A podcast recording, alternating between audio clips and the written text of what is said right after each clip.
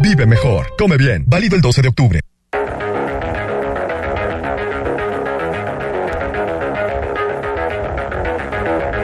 Escuchas imagen. Escuchas Imagen Radio.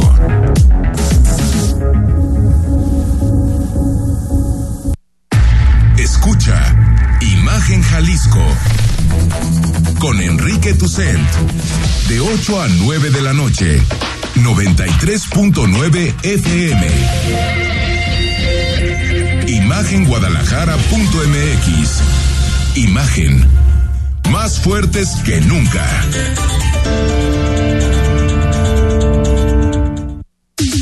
Twitter.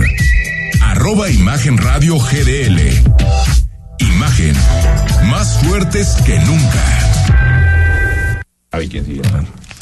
son las 8 de la noche, comenzamos Imagen Jalisco, ya estamos en martes, martes 12 de octubre, feriado para algunos, Rodrigo.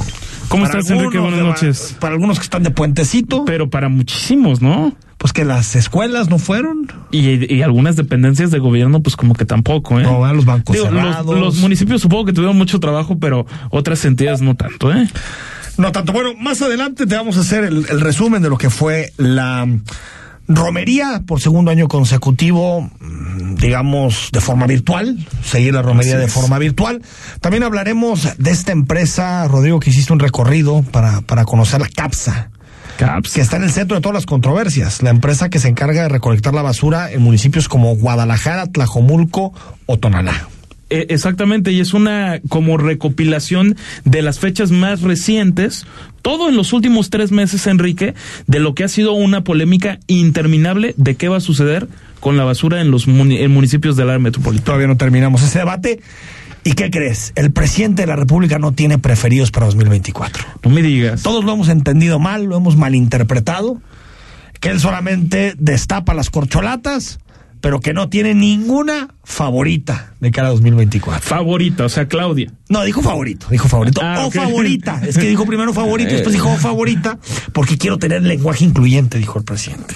Pues entonces que diga favorita. Favorita, yo creo. Pero bueno, según el presidente de la República, no tiene a ningún favorito de cara a 2024. Pero antes de entrarle a todo esto, que son muchísimos temas, a pesar de, de ser un día con menos actividades que lo que solemos tener, Queremos saludar a Roberto Alarcón.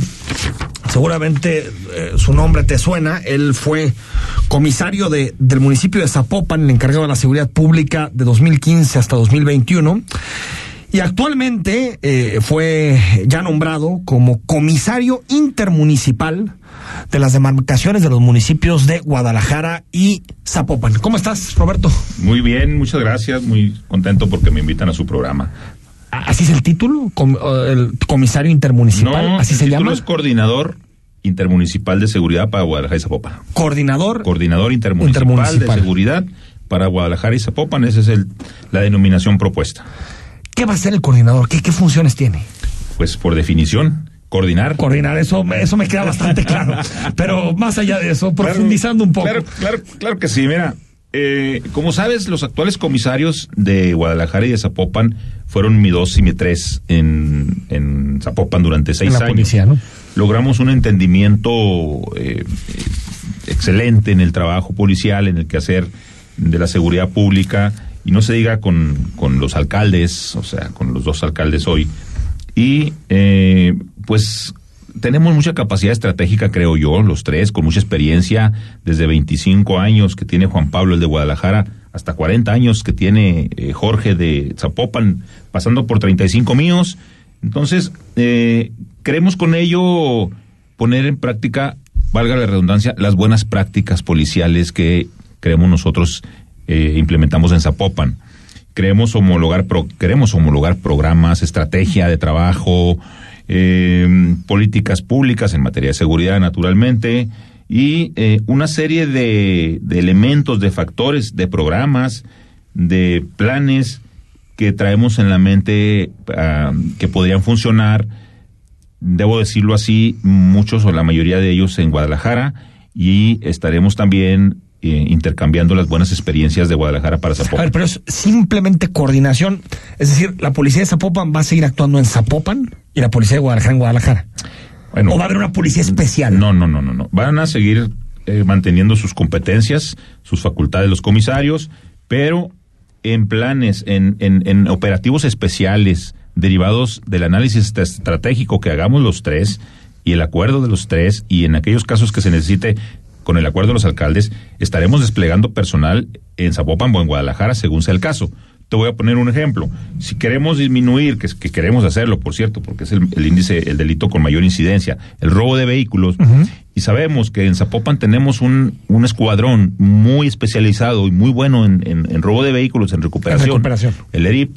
Entonces, vamos a llevar el ERIP a Guadalajara a los lugares en donde la incidencia y la estadística nos dice que se están robando los vehículos, horarios, fechas, días, todo esto que, que nosotros analizamos perfectamente desde nuestro eh, C5 y eh, ahí, en ese, en ese, en ese es un ejemplo de cómo estaremos llevando. O en robo de autopartes, o en robo a transeúnt. En cualquier... podemos ver, por ejemplo, no sé, en esta zona que estamos, que es Guadalajara, Providencia. Podemos ver aquí operativos conjuntos Guadalajara y Zapopan. Definitivamente que sí. Así es, y, también verás en Zapopan con personal de Guadalajara, reitero, vamos a intercambiar recursos y llevaremos las mejores prácticas al municipio que se necesite. No, no, eh, eh, te iba a decir comisario, no, coordinador ya, ¿no? Coordinador. Te, lo autorizan nuestros regidores el viernes. Ah, tienen que aprobarlo todavía. bueno, eh, coordinador eh, eh en el horizonte virtual, ¿no? como se suele decir antes de que se oficialice, ¿no? Pues la gente se confunde de que no esté aquí. a ver, Roberto, en, en el tema de, de, de los mandos, es decir, yo estoy confundido, están comisarios, después estás tú como coordinador, el comisario metropolitano. Es decir, hay una serie de mandos, no sé cómo se ponen de acuerdo tantas personas para unificar una estrategia. Claro, sí, a ver, no, mm, eh, es que tú lo, tú, lo ejemplificas como si hubiera una subordinación jerárquica y una estructura completa. No, no es así. Los comisarios generales de seguridad pública de Guadalajara son eh, autónomas, su jefe es el, el alcalde, directamente ese es su jefe. Lo que van a hacer conmigo va a ser acordar planes y estrategias de trabajo que desde luego yo estaré dirigiendo los pero va a ser en casos así.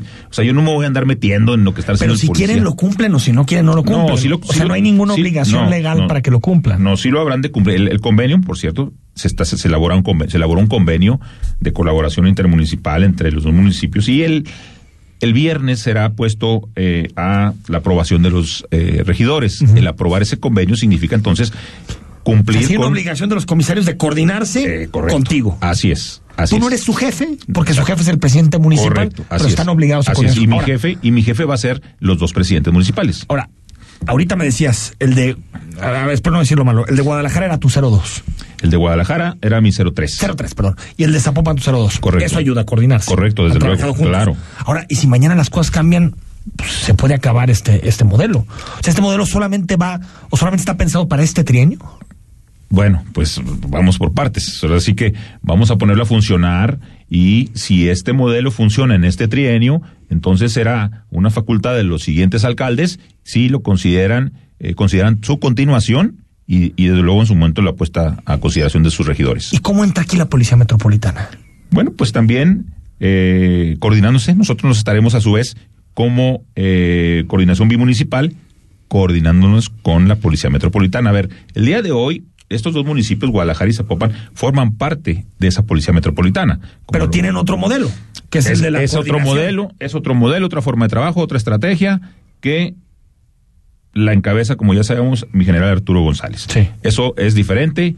Cada quien tiene su propia forma de trabajar, su propia estrategia. Nosotros, siendo policías, como ya dije, con las antigüedades que hemos mencionado y con, me parece a mí, resultados adecuados en Zapopan, bueno, ahora queremos trasladarlo a Guadalajara pero vamos a trabajar, por supuesto, con la Policía Metropolitana cuando nos lo soliciten. todavía, todavía eso no sucede porque todavía no se formaliza, digamos. Todavía la... Rodrigo. Comisario, la parte que, que toca a los policías municipales principalmente siempre se habla de la cercanía con la ciudadanía y la, y la prevención. ¿Cómo se podría ver que este modelo sea exitoso? O sea, suponiendo que sea aprobado y en unos meses, no sé, mediano o largo plazo, que, que esté funcionando, diríamos, dio buenos resultados. ¿Por qué? Porque haya una disminución en, en, los, en los delitos. ¿Cuáles son, en caso de que haya disminución, ese tipo de delitos en que los policías municipales tienen que hacer hincapié, comisario? Correcto. Eh, los principales delitos en los que basaremos nuestra estrategia, de trabajo son los patrimoniales. Y de los patrimoniales, que son muchos, nos vamos a, enfocar principalmente robo de vehículo, robo a negocio, robo a persona y robo a casa habitación. Principalmente. O sea, recordemos una cosa, a ver si tenemos una incidencia muy clara en la que inclusive eh, Guadalajara en el robo de vehículos saca como en el doble de, robos a, Zapopan, más de cuatro mil en, eh, de enero a septiembre, mientras que en Zapopan la mitad, dos mil eh, en ese mismo periodo. Con una población similar. Claro, exacto, con ochenta mil habitantes más en Zapopan.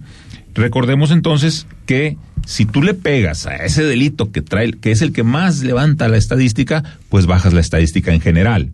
Y yo digo, si le pegamos al delito de robo de vehículo, a estos cuatro delitos, bajamos la incidencia de esos cuatro, con el gran catálogo de delitos que, traen los códigos penales, si le bajamos a esos cuatro, bajamos el nivel de incidencia delictiva en todo el estado de Jalisco. Porque sí, suman. la mayoría de la población vive en estos dos municipios. Tres millones casi. Ahora, eh, eh, en ese sentido, hablando de los de, los de los datos y de la y de la eh, evaluación, es decir, ¿qué le podemos exigir a esta coordinación? O sea, ¿qué, tipo? Porque al final los delitos siguen siendo eh, los que lo tienen que enfrentar son las comisarías. Sí, claro. La coordinación, eh, ¿qué tipo? ¿Qué las estrategias conjuntas? ¿Qué es lo que le podemos exigir a la coordinación como, que como, he venido comentando, eh, si hemos de, estar enfocándonos en estos cuatro delitos, estaremos planeando de manera muy puntual, con, con mucho oficio, cómo atacar el robo de vehículos. Y entonces nuestras policías, de manera conjunta, desde el análisis de la información, es decir, todo el ciclo de inteligencia que estaremos desarrollando desde, nuestros C5, todo el ciclo de información, el análisis de esos datos puestos a disposición de, en este, en este caso vamos a decir que del ERI, pero en realidad va a ser de toda la policía, solo que no vamos a andar dispersos trabajando por todos lados, sino que haremos planes específicos, estrategias especiales para atacar cada zona, cada delito y cada momento. ¿Qué se sabe en este momento, eh, coordinador, del, del, centro de Guadalajara? ¿Qué se debe hacer en el centro de Guadalajara? Bueno, eh, se refiere a la incidencia delictiva del centro de Guadalajara. Que siempre es una de las más altas. Sí, eh, ahí pues traemos mucho robo a persona, principalmente. Y, una, de las primeras, una de las primeras acciones, sí, y a negocio, una de las primeras acciones es desplegar ahí personal de la, de la comisaría de Zapopan por tiempo determinado. Ojo, no se nos asusten, no van a estar ahí todo el tiempo. Vamos a ver policías de Zapopan en el centro de Guadalajara. Es correcto, así es, así es. ¿Por qué? Porque ya lo estás diciendo, ¿no? Entonces, si estamos diciendo que vamos a atacar de manera estratégica, planificada, va a ser por zonas. Hay cuatro zonas que nos encarga, que encarga el alcalde de Guadalajara, y una de esas es el centro de Guadalajara, Providencia, Chapultepec y la zona oriente. Entonces, vamos a enfocar las acciones ahí. Estaremos checando ¿Dónde requiere eh, Juan José Frangé? ¿Dónde requiere Jorge Arispe? ¿Dónde requiero yo que enfoquemos la estrategia en el caso de Zapopan? Pero, otra vez, si Guadalajara nos está representando la mayor parte de la incidencia delictiva, buscaremos apoyar a Guadalajara eh, de manera muy importante. ¿Y eso no puede debilitar a Zapopan? Mm, no, porque no, no vamos a dejarla caer. Por eso vamos, hay, que, hay que ir viendo las cifras. recuerdo, no sé, cuando, cuando, tú llegaste comisario hace seis años, que platicábamos del número de patrullas, del número de elementos, voy a hablar en términos de lo que me acuerdo, pero era algo así como una patrulla cada dos colonias, más o menos. También los elementos eran insuficientes. En este momento, en términos globales, ¿cómo está la policía? sigue siendo, sigue siendo insuficiente. Ese es, es un problema eh, grande en todas las policías del país, el déficit de policías. Eh, sin embargo, nosotros habremos de, habremos de mover al personal de forma estratégica y eficiente, es decir, eficientar. Tienes que hacer más con menos. Es lo que vamos a hacer. Y, y no vamos a quitar policías, muchos, para mandarlos a Guadalajara y, como tú dices, debilitar Zapopan. No, no, no va a ser así. Van a ser movimientos planificados. Es que eso tiene, es muy relevante. ¿eh? Mira, las policías históricamente han trabajado de forma reactiva. Es decir, se comete el delito y voy y lo, y lo atiendo, ¿no? Pues nosotros ya desde hace mucho tiempo en Zapopan estamos trabajando con base en estudios en área de inteligencia, en análisis del ciclo de la información, en, la, en la eh, producción de recursos que se le da al personal operativo en la calle. Sale con objetivos específicos de trabajar. Y además hay un gran C5 que hace un gran trabajo. Tiene personal. Acabamos de, antes de irnos, les dotamos de 40 elementos más solamente al área de monitoreo. Ahí en ese punto estaremos pidiéndole a Pablo Lemus más personal, por ejemplo, para el C4 de Guadalajara. O sea, hay varias cosas que hacer y que con el apoyo de los alcaldes que se han comprometido a hacerlo, pues estaremos reforzando los, los, estrategias, pero las herramientas de trabajo también. Eh, coordinador, ¿qué, eh, ¿qué te faltó hacer en, en Zapopan? Después de seis años. Es decir, ¿qué, qué, qué delito, qué indicador dices? este nomás no pudimos eh, bajarlo, no pudimos moderarlo como nos hubiera gustado. Fíjate que híjole, es que la, la, el tema, el tema de del delito es, es tan dinámico como la vida misma el crecimiento de la población, o sea, yo me levantaba un día y ya había una colonia nueva, un coto nuevo, y yo tenía tres policías menos, y, eso pasa en todos lados también. Entonces el crecimiento... Pero Zapopan está creciendo mucho, como Tlajomulco, Guadalajara crece. Exacto. Entonces cuando, cuando, cuando la población crece y no es inversamente proporcional al crecimiento del, del policía, de las policías, pues entonces las incidencias, aunque tú las estés bajando por lado, pareciera que no. Pero si sacas esos promedios, dices, ah, caray, no, si está bajando. ¿Qué nos faltó? A pesar de todo, fíjate lo que estoy diciendo, es disminuir más el robo de vehículos. Y eso que sacamos un primer lugar nacional en eso, ¿eh? Recordarás sacamos en, precisamente en nuestra estrategia de trabajo. La vamos a retomar, la vamos a poner a trabajar en Guadalajara bajo el mismo esquema y ese sería el pendiente que, a ver, nunca estás contento, ¿no? Si bajas un 50 quieres bajar un 80 y así. Eh, Rodrigo. Comisario, recuerdo que creo que fue en febrero de, de este año cuando se dio aquella balacera en la avenida Real Acueducto en un, en un restaurante y en aquel momento se criticó mucho por parte de, algunos reporteros o especialistas en temas de, seguridad, la falta de efectividad de las cámaras de lo que es este sistema de C4, C5. Precisamente, ¿qué se puede hacer para, para mejorar más allá también de la parte del personal que ya comenta, sino que se hablaba de muy poca claridad en las cámaras de, de seguridad, en los posibles sospechosos, en que una camioneta viajó con un cadáver por varios minutos en el área metropolitana de Guadalajara? ¿Se puede eh, ¿Se contempla todo esto desde este nuevo proyecto? Ese es un tema que le habremos de estar pidiendo a, al Escudo Urbano, porque, miren, en el caso de Zapopan, cuando Escudo Urbano decide implementar este sistema de videovigilancia de cámaras, invertir una cantidad importante de dinero, es, Zapopan dijo entonces yo invierto en personal. El alcalde dijo, ok, vamos a tener eh, 1.600, 1.800 cámaras de escudo en Zapopan, sí, pero ¿quién las va a monitorear? Porque ese es otro problema. En algunos lugares tal vez hay muchas cámaras en la calle, pero no hay monitoristas, ¿no? hay monitoristas adentro. Entonces, nosotros invertimos en personal y tenemos, eh, pues creo que es municipio que tiene más personal monitoreando cámaras. Bien, ¿qué falta? Faltan descriptivos, analíticos, perdón. Faltan analíticos en las cámaras. Sí hay, sí hay personas insuficientes. Es, es decir, son, son programas. gente que traduzca todas estas imágenes a cuestiones concretas. Y, que manden rápidamente el, el, el, el, pitazo, el, el, alarma a, las, a, las, a los C5, C4 de que va pasando el vehículo tal, de que va pasando, inclusive hay eh, analíticos faciales. Entonces tienes una base de datos con las caras de algunos eh, presuntos y si hay analíticos faciales en las cámaras, pues te va a mandar un flash y te va a decir por aquí va, por aquí va, por aquí va, entró al Oxxo, entró a tal lugar eso nos falta, eso nos falta y eso sería maravilloso poder tenerlo. Analíticos, desde luego, de, de placas de circulación. Hay, pero son insuficientes. Eso nos faltaría en ese punto. Eh, eh, Roberto Larcón, en, el asunto del costo, ¿cuánto cuesta la coordinación, esta coordinación intermunicipal? ¿Hay un presupuesto que se, que se vaya a aprobar?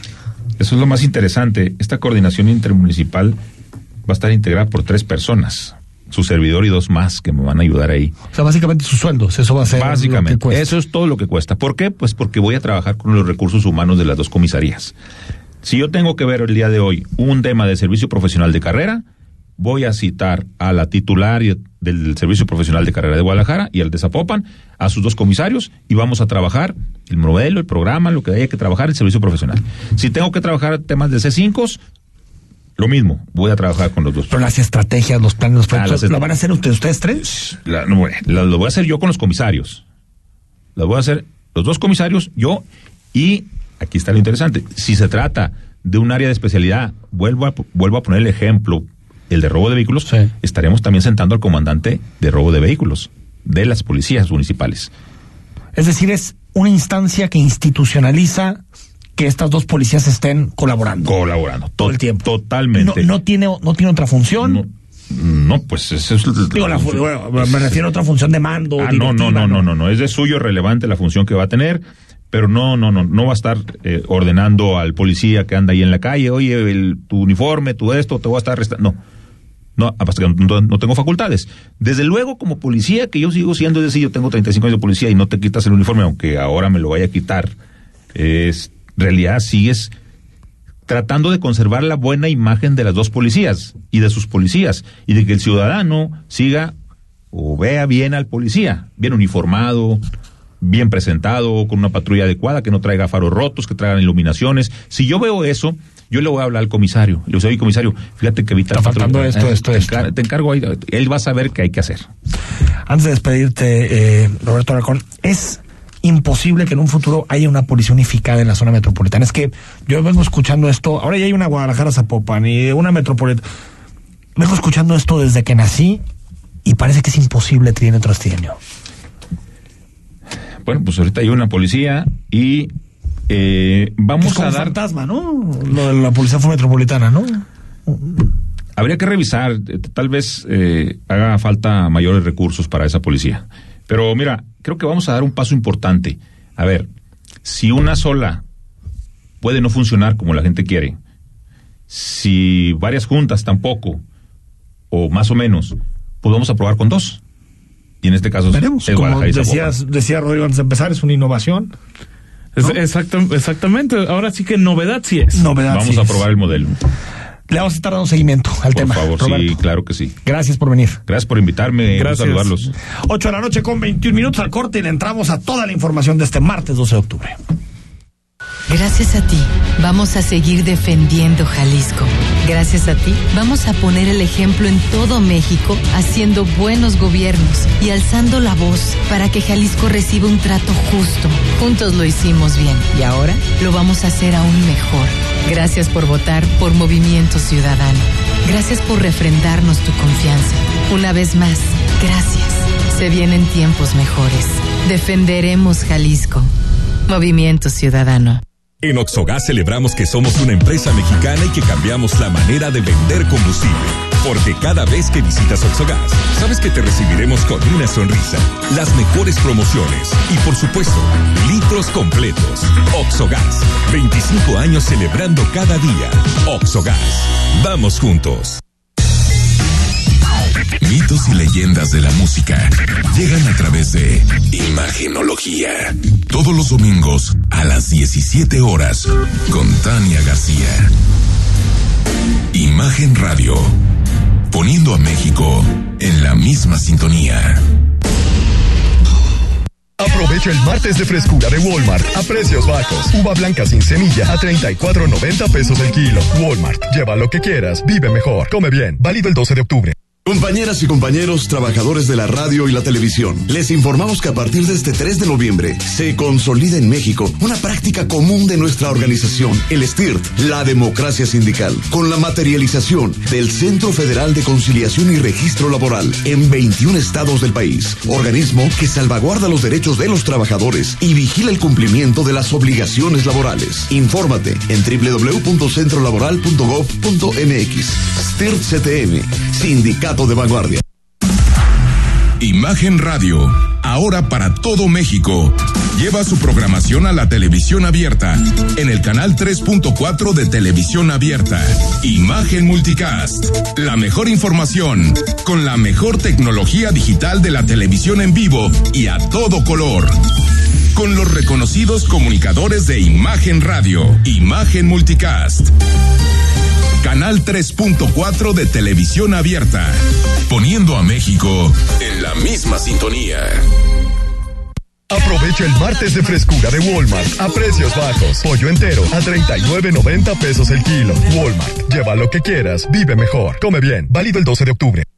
XH SC 93.9 MHz con 200.000 watts de potencia, transmitiendo desde Avenida Rubén Darío 746 tercer piso, Colonia Lomas de Guevara, Guadalajara, Jalisco. Código postal 44657. Imagen, poniendo a México en la misma sintonía. Escuchas imagen. Poniendo a México en la misma sintonía. Estás escuchando Imagen Jalisco con Enrique Tucen. Facebook, Imagen Radio Guadalajara. Imagen, más fuertes que nunca. Son las 8 de la noche con 25 minutos. Gracias por seguir con nosotros. Estamos totalmente en vivo en imagen este martes 12 de octubre. Bueno, hubo romería. Rodrigo, le estuviste dando seguimiento a esta segunda romería virtual. Así es, Enrique. La edición número 287 prácticamente transcurrió, ahora sí que diría la gente de protección civil, sin novedades, aunque llamando la atención lo que comentamos fuera del aire, de una, de, de una, no, no, no detención, sino más bien que los dispersaron y ya no le permitieron el paso a 400 feligreses que a las 4 de la mañana iban caminando por Ávila Camacho y que buscaban ingresar precisamente al centro de Zapopan, donde horas después llegó la Virgen. Se llevó a cabo la edición 287 de la romería. Al igual que hace un año, la celebración fue virtual y sin las clásicas aglomeraciones de quien acompaña a la Virgen de Zapopan de la Catedral de Guadalajara a la Basílica, aunque algunos fieles se dieron cita para ver detrás de las vallas el traslado de la generala. Minutos antes de las 8.30 de la mañana, inició el recorrido y a las 10 llegó a Zapopan. El arzobispo José Francisco Robles Ortega ofició la llamada misa de bienvenida.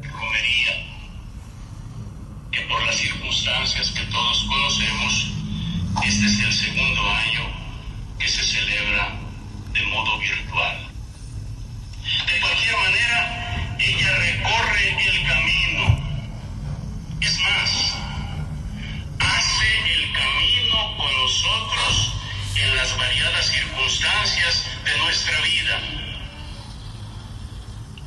Con nosotros en los momentos alegres de fiesta. La celebración transcurrió en paz entre los municipios de Guadalajara y Zapopan. Informaron de cinco atenciones médicas menores. También detallaron que elementos policiales impidieron el paso de un contingente de 400 personas que avanzaba por Ávila Camacho rumbo al centro zapopano. Habla el presidente municipal de Zapopan, Juan José Frangé.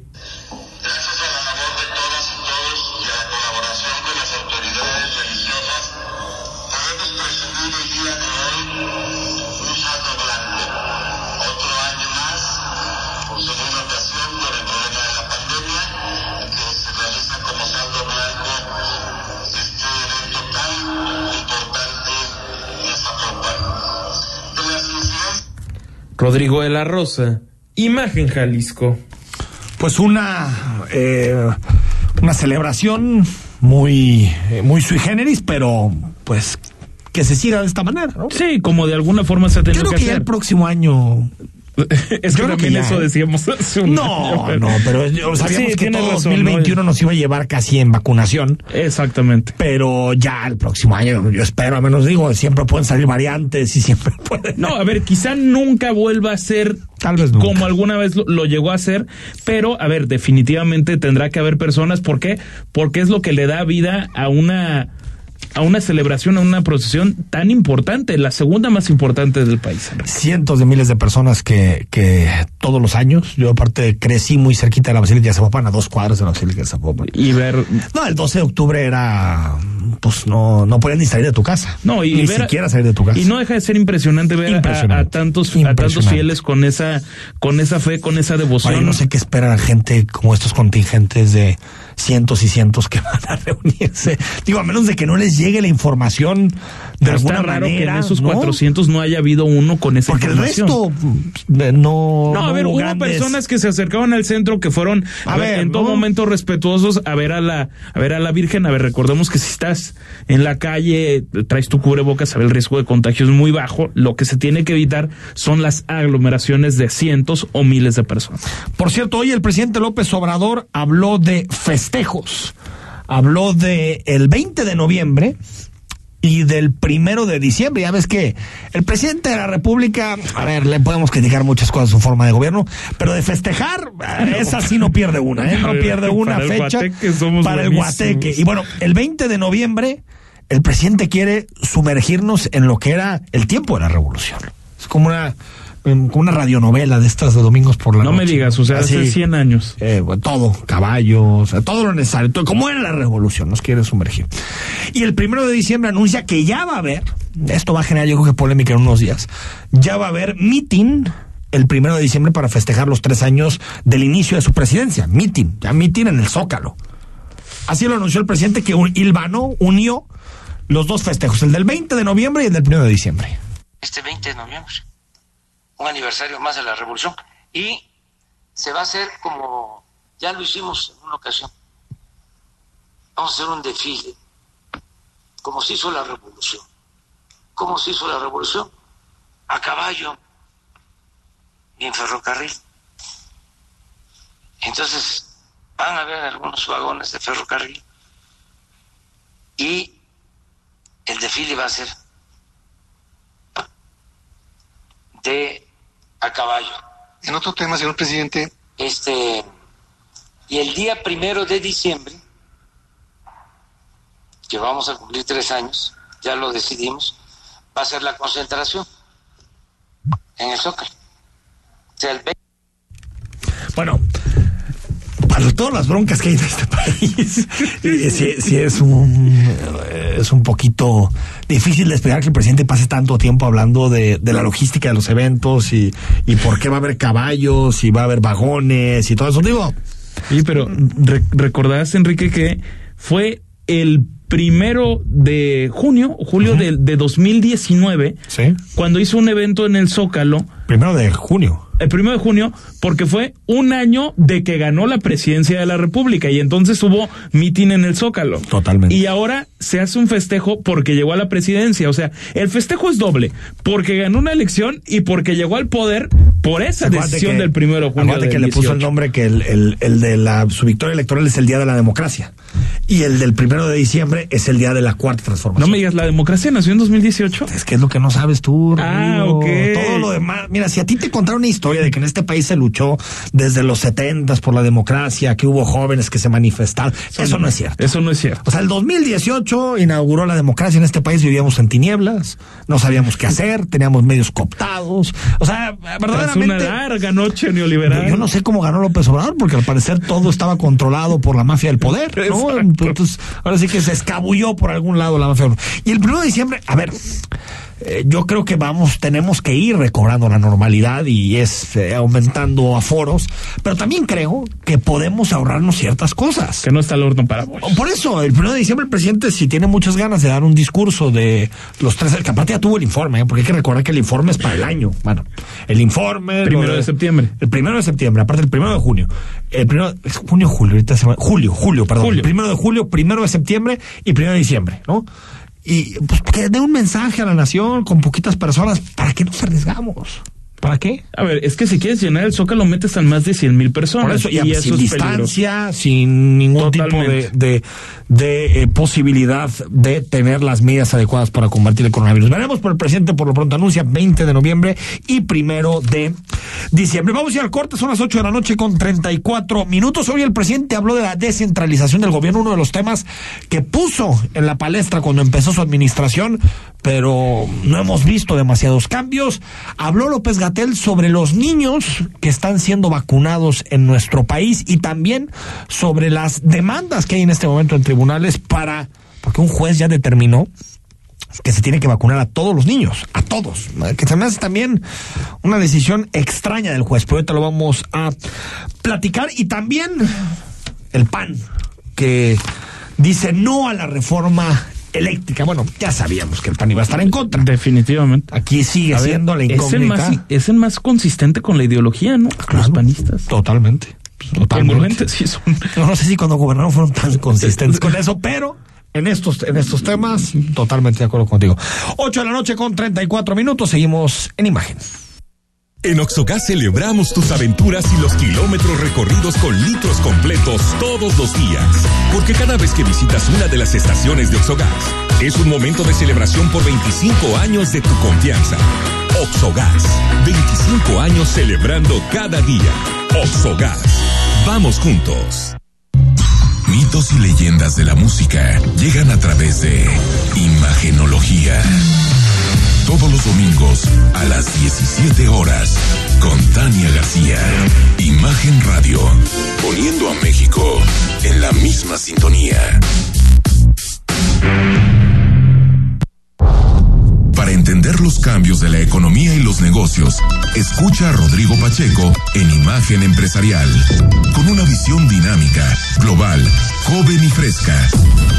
De lunes a viernes, de 6 a 7 a.m., por Imagen Radio. Poniendo a México en la misma sintonía.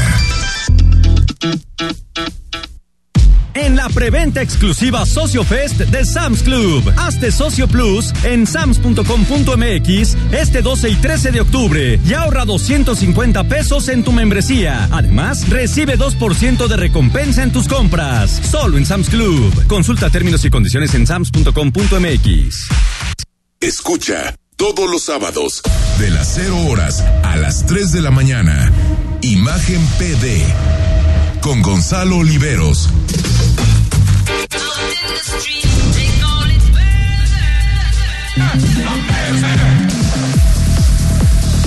Imagen PD.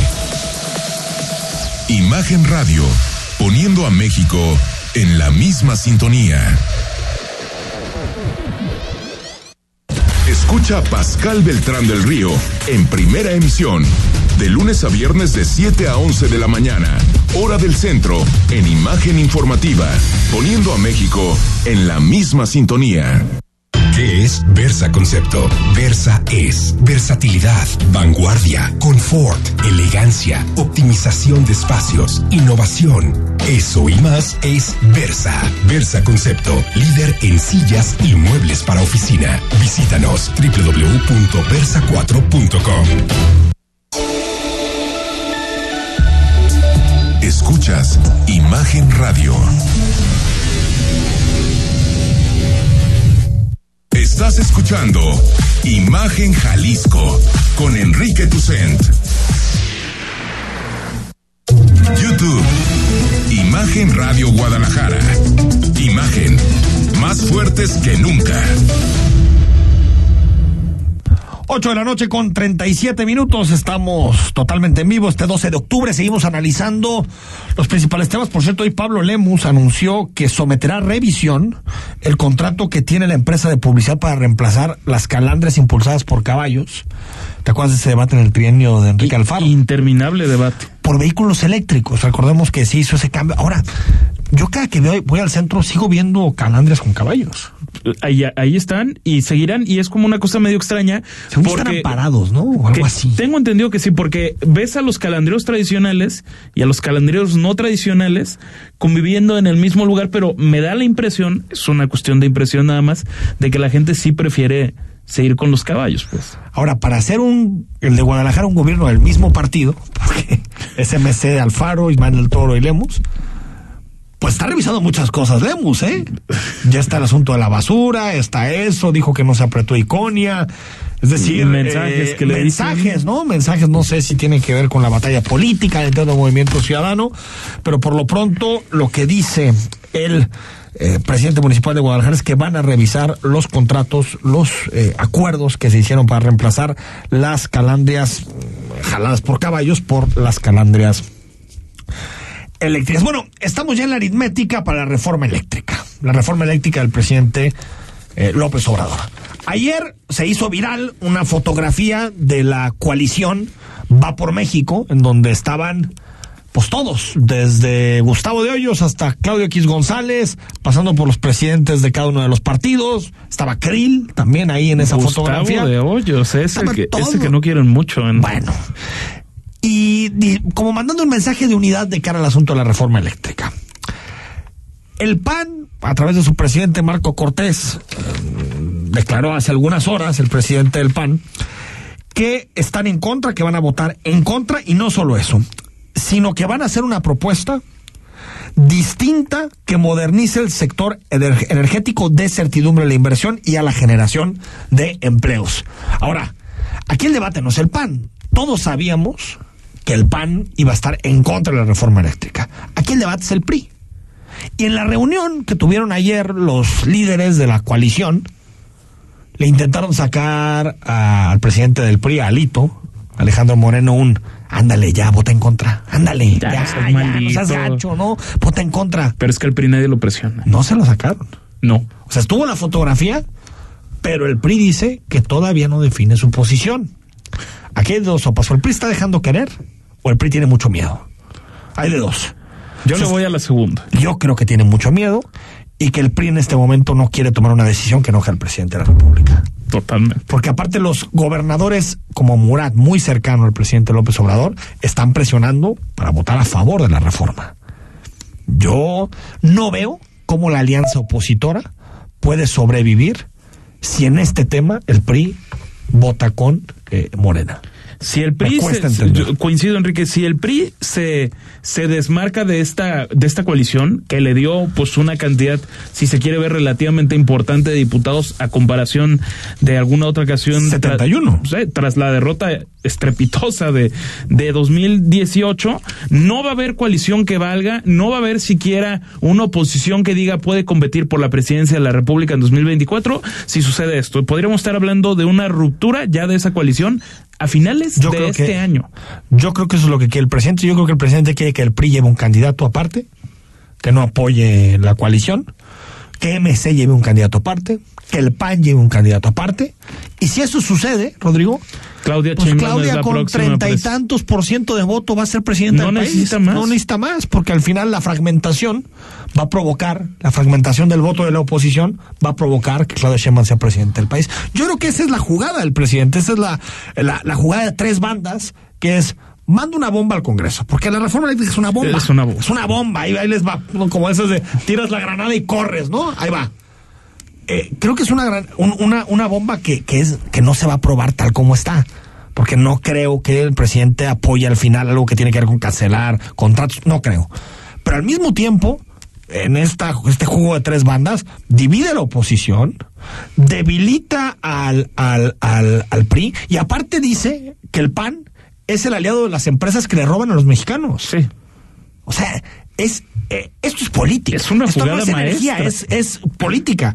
Y yo no veo cómo le pueda salir mal al presidente esta jugada. En términos políticos, otro debate es el futuro energético del país, que yo creo que esta reforma es una reforma ya no del siglo XX, es una reforma hace tres siglos. O sea, casi casi nos quieren decir que nos vamos con carbón, Ahora, ¿no? Cuando tenemos que estar apostado por energía solar, energía eólica, energía de agua, transición energética, otra vez con el combustóleo y todo este Y, tipo y de el temas. propio cabildero por excelencia del Senado, Ricardo Monreal, ha hablado de plano sin modificarla. Algo que el presidente no quiere hacerlo, pero sabe que se va a tener que hacer porque que sí. no dan los números para que, para que sea aprobada de esa Va forma. a salir en la mañana y va a decir, hay que hacer cambios, escuchar a la oposición. Y con eso, y con eso el Y presidente va a miren qué decir. buena onda soy que escucho a todos. Entonces mandas una propuesta que es totalmente intransitable para después echarte para atrás. También el presidente de la República habló de 2024 y que lo andamos leyendo mal, que él no tiene, es como, como, como el papá, ¿no? Que dice, yo no tengo preferidos en la casa, de ninguno de mis hijos, todos los quiero igual, ¿no? Eso dijo el presidente de la República hoy en la mañanera, no tengo ni preferidos ni preferidas. Pides mi opinión, te digo, no tengo ningún preferido, a ninguna preferida. no tengo preferido a ninguna preferida. Yo creo que cuando tienes que aclarar tanto esto es porque creo que sí lo tienes. Totalmente. No, a ver, yo ¿Cómo creo le que- levantó la mano a Claudia Sheinbaum? Con eso basta. Yo, pero a ver, es, también es obvio que el presidente de la República no puede abrir su carta así, ¿no? A dos años y medio de la elección. Pero él solo las, las terminó abriendo, ¿no? Sí. Sí, pero me refiero a aceptarlo públicamente. Pues, ¿cómo Ah, aceptar claro. públicamente Sí, el presidente que tiene preferidos, ¿no? O preferidas. Ahora, eh, necesita mucho trabajo con Sheinbaum, porque mucha, mucha gente dice, Sheinbaum la tiene en la bolsa, la presidencia en 2024. A ver, Sheinbaum ahorita es un producto chilango. 100%. Es básicamente eso, ¿eh? O sea, es un, es, no, no, que no se entienda mal, no, no me refiero, eh, me refiero a que, a que es un personaje político hecho en la Ciudad de México.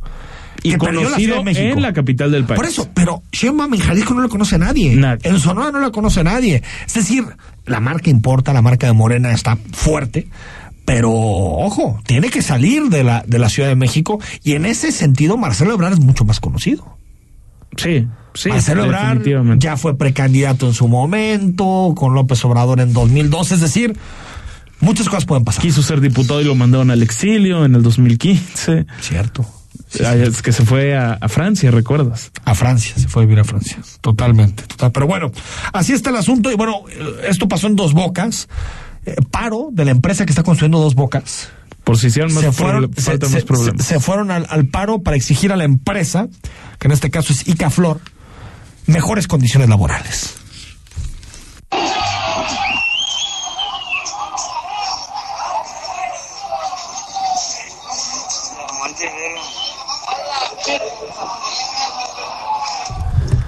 Otro lo escribimos, fue una protesta masiva, cinco mil personas, cinco mil trabajadores. No es cosa menor. Cinco mil trabajadores en Dos Bocas exigiendo mejores condiciones laborales y recordemos que el tiempo para terminar la obra sigue. El presidente nos dijo que en 2023 estaba Dos Bocas. El mismo año que iba a estar Santa Lucía. Se supone que en marzo del 2022 está Santa Lucía. Cierto, tienes razón. 2022. 2023, eh, la refinería de Dos Bocas. Y, Veremos. Pues yo creo que no va a suceder ni una ni la otra. Veremos. ni una ni la otra, ¿eh? 8 de la noche con 46 minutos a la vuelta. Regresamos para hablar de esta empresa de eh, que es eh, CAPSA, todo el asunto de la vacunación a menores. Nos queda muchísimo que platicar esta noche en imagen. Las noticias no esperan, se generan segundo a segundo. Por eso, usted debe estar bien informado con opinión, certeza y crítica, bajo una voz fresca como la de Francisco Sea. Lo esperamos de lunes a viernes, de 13 a 15 horas, en la segunda emisión de Imagen Informativa. Imagen. Poniendo a México en la misma sintonía. Los trabajadores de la industria de la radio y la televisión aplaudimos la consolidación nacional de la democracia sindical, práctica común del STIRT, mediante la puesta en marcha del Centro Federal de Conciliación y Registro Laboral, autoridad que salvaguarda los derechos de las y los trabajadores y que a partir del 3 de noviembre tendrá oficinas en 21 estados del país. Conoce más en www.centrolaboral.gov.mx y recuerda, todos los trámites son gratuitos. STIRT CTM, Sindicato de vanguardia. Mitos y leyendas de la música llegan a través de Imagenología. Todos los domingos a las 17 horas con Tania García. Imagen Radio, poniendo a México en la misma sintonía.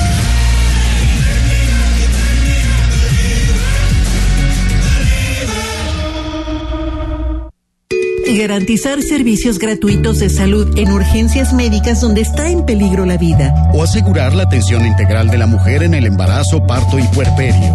Prevenir muertes súbitas cardíacas. Y mantener la vigilancia epidemiológica del COVID. En el Senado se aprobaron por unanimidad reformas a la Ley General de Salud para que los mexicanos tengan mejores servicios públicos y gratuitos. Senado de la República. Sexagésima quinta legislatura. La CNDH tiene una deuda histórica con el pueblo de México y en la actual administración nos comprometemos a resarcir el daño cometido durante décadas de simulación y omisiones. Nuestro objetivo es claro, crear una cultura de derechos humanos y velar por la dignidad de las y los mexicanos ante los abusos del poder. Caminamos juntos en busca de justicia, verdad, memoria y reparación del daño a las víctimas de violaciones de derechos humanos. Acércate a nosotros. En la CNDH defendemos al pueblo. Escuchas imagen. Poniendo a México en la misma sintonía. Estás escuchando Imagen Jalisco con Enrique Tucen. Instagram, arroba Imagen Radio GDL. Imagen, más fuertes que nunca. 8 de la noche con 49 minutos. Existe una empresa eh, que es muy poderosa, se llama CAPSA. Esta empresa eh, recolecta la basura y también en algunas ocasiones tiene el tratamiento final de la basura en municipios como Guadalajara, como Tonalá, como Tlajomulco.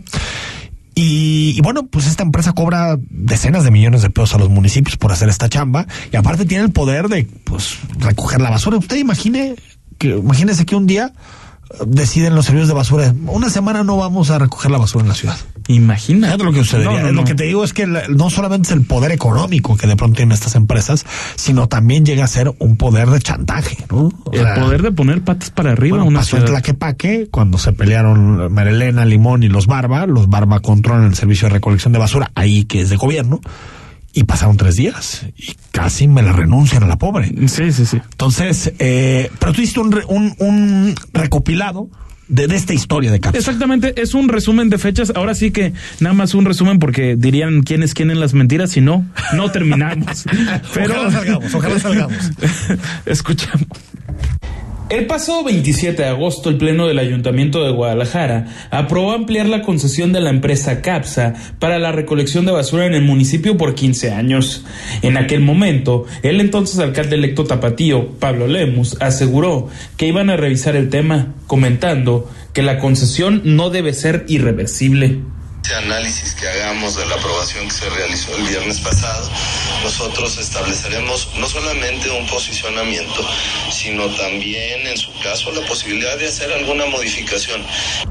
El ayuntamiento argumentaba que el cierre del vertedero municipal de Laureles y la construcción de uno nuevo en Tala obligaban a pagar más por el servicio a la empresa.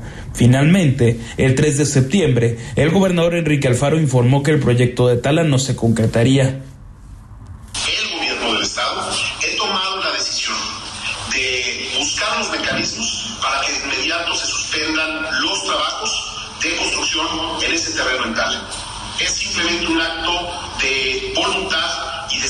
Sensibilidad ante el reclamo social que eh, me parece debe ser atendido. Por... Por lo pronto, en Guadalajara, la actual concesión para la recolección de residuos está hasta 2024, ya que el 7 de septiembre echaron atrás el proyecto de 15 años más. Rodrigo de la Rosa, Imagen Jalisco. Pues ahí está esta historia de, de CAPSA que data de los noventas, ¿no? 94. 94. 1994 no, no, junto con la llegada del PAN, ¿no? La llegada, sí, con la, la llegada, llegada de los panistas. La llegada de los panistas.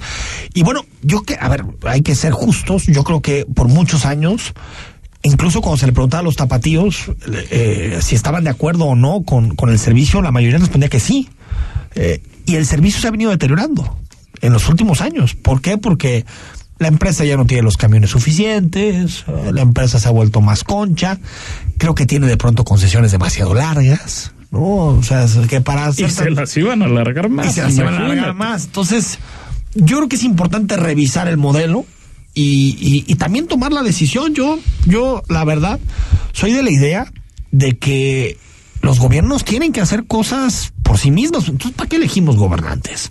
O sea, elegimos gobernantes para que elijan empresas. Porque a veces parece que es eso, se concesiona todo, todo. Y tú digas, bueno, es que en todos hemos visto una mejora. Pues en algunas sí, en otras no. ¿eh? Y donde parece que las cosas están mejor es donde no hay concesión, que es en Zapopan. En basura, pero por ejemplo, en Guadalajara se concesionaron las luminarias. Así y Guadalajara está mucho más iluminado que Zapopan. Que Zapopan no pudo más. concesionar las luminarias. Es decir, ahora sí que no es una regla general. No, no siempre la concesión es mejor. No, no claro, siempre no, no lo que hace el gobierno es mejor pero sí llega un momento en el que dice se gasta tanto dinero en una empresa y aparte tenemos un mal servicio, pues no. Pero ojo con esto, o sea, 27 de agosto amplían la concesión. Sí. Hasta 2039. Bueno, aquí vino Lemus y dijo, yo le pido al presidente municipal que lo suspenda. Exactamente. Dos, tres días después Lemus dice, ah, caray, esto no me gusta. Y de repente, entonces se cancela esa concesión que se había aprobado muy en lo oscurito, en fast track, de último momento, típico a veces de, de cabildos. De cabildos, totalmente. Dos, dos asuntos antes de, de, despedirnos. La Secretaría de Salud se mueve a Acapulco. No creas que para rescatar el Baby O, ¿cómo se llama esta? El Baby O, ¿qué, esta, esta, discoteca que quemó en el crimen organizado en, Acapulco. Bueno, así lo anunció, el, lo anunció Alcocer. es que el secretario es Alcocer, no López Gatel. Así lo anunció eh, el secretario Alcocer. Señalarles, informarles el cambio de sede de la Secretaría de Salud Federal en Acapulco. A ver, eh, a mí esta, esta propuesta siempre se me ha hecho de primera, el sacar el gobierno de la Ciudad de México y repartirlo a los estados. A mí, también me gusta la propuesta. Yo soy un centralista, entonces entre más se descentraliza las cosas, a mí me parece que está mejor. Ahora, la propuesta era la, la siguiente. Bueno, llevar, por ejemplo, la, la llevar prácticamente todos los estados, pero eh, por aquí tenían los, los lugares, eh, los que bueno, por ejemplo, eh, eh, el proyecto de que Pemex se vaya a Ciudad del Carmen, la Comisión Federal se vaya a Chiapas, la Secretaría de la Función Pública a Querétaro, la de Economía a Monterrey. ¿Cuál venía a Guadalajara? Era nos mandaron a la de agricultura, ¿no? La de agricultura, sí, sí, sí. Pero, pero, a ver, a mí me parece que está bien. Ahora va muy atrasado en este asunto. No, pero muy Yo creo que este ya no se cumple, ¿eh? No, no, difícilmente se va a lograr. Y dos cosas antes de irnos, los eh, gaseros del Valle de México siguen en paro. Ah, no me digas. Y qué bueno que en Jalisco tenemos un modelo de abastecimiento de gas más moderno, porque si dependiéramos de intermediarios como dependen en la Ciudad de México, estaríamos en una broncota. Y una buena noticia, llegamos al empleo formal previo a la pandemia. Lo mejor, Por fin, se recuperó el empleo después de un año y cachito de destrucción de empleo y de crisis económica. Nos vamos. Nos vamos, gracias por, por habernos acompañado. Mañana miércoles tendremos posibilidad de conversar con el nuevo presidente dirigente estatal de Movimiento Ciudadano, que se nombró ayer. Manuel Ron. Manuel, Ron, un expanista que se va a encargar de movimiento ciudadano. Está con nosotros Manuel Baeza y bueno, toda la información mañana miércoles. Gracias, Rodrigo. Gracias, Enrique. Buenas noches a todos. Soy Enrique Tucen. Mañana 13 de octubre. Estamos aquí contigo a partir de las 8 en Imagen. Que pases buenas noches. Escucha Imagen Jalisco con Enrique Tucent de 8 a 9 de la noche. 93.9 FM imagenguadalajara.mx. Imagen. Más fuertes que nunca. La reforma laboral, fruto de la lucha de trabajadores como los de la radio y la televisión, está en marcha. Por ello, a partir del 3 de noviembre, están en operación 21 oficinas del Centro Federal de Conciliación y Registro Laboral. Compañeras y compañeros, tienen derecho a conocer el contenido de su contrato ley o colectivo de trabajo, así como a votar de manera personal, libre, secreta y directa, y su legitimación. Transparencia tradicional en nuestra organización. Conoce más en www.centrolaboral.gov.mx. CTM Sindicato de Vanguardia. Para entender los cambios de la economía y los negocios, escucha a Rodrigo Pacheco en Imagen Empresarial, con una visión dinámica, global, joven y fresca. De lunes a viernes, de 6 a 7 a.m., por Imagen Radio. Poniendo a México en la misma sintonía.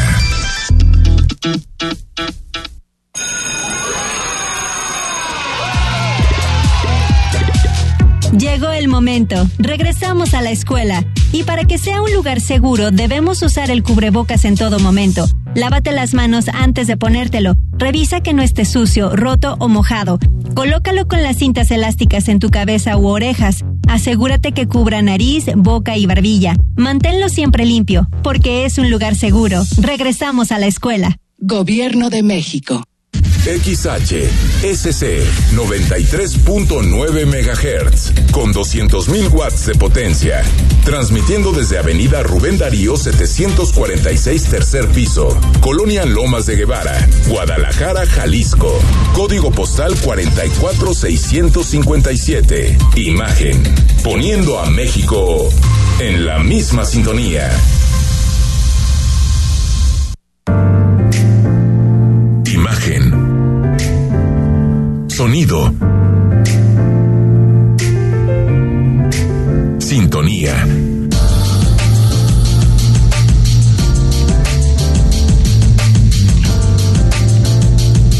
Poniendo a México en la misma sintonía.